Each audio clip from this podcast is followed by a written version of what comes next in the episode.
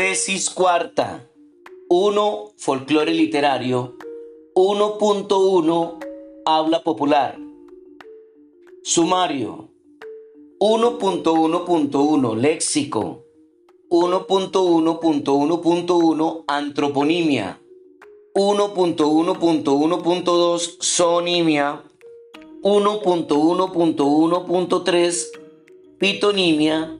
1.1.1.4 Toponimia.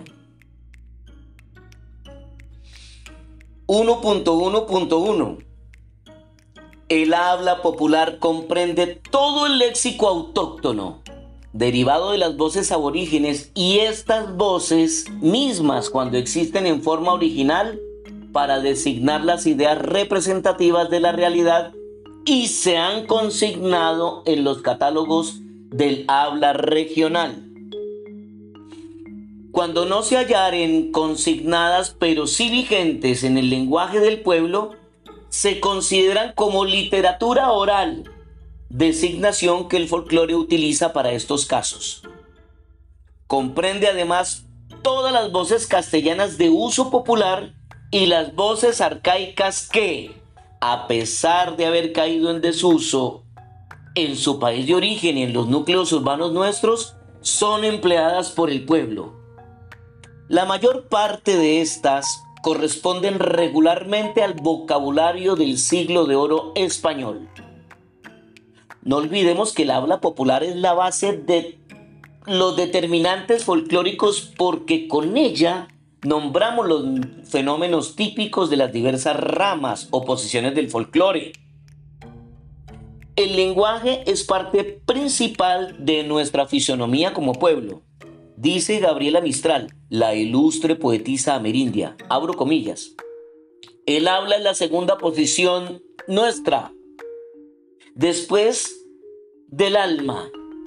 Y tal vez no tengamos ninguna otra posesión en este mundo. Cierro comillas.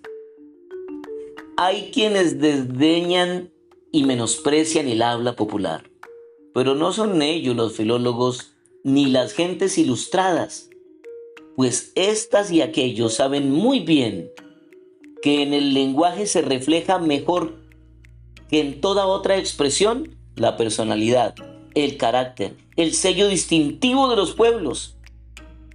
El habla mejor no es la que se oye en academias y liceos, la que a fuerza de purificarse y alquitararse va perdiendo vigor conceptual y se convierte en molde frío para contener ideas que se hacen por ello cada vez más abstractas.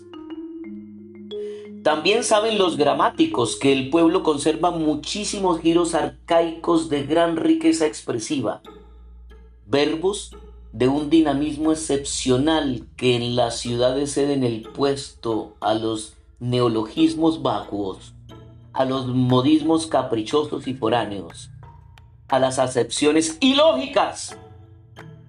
Es de lamentar que las academias de la lengua llamen americanismos, colombianismos y regionalismos o provincialismos a muchas voces legítimas o derivadas de nuestras lenguas aborígenes.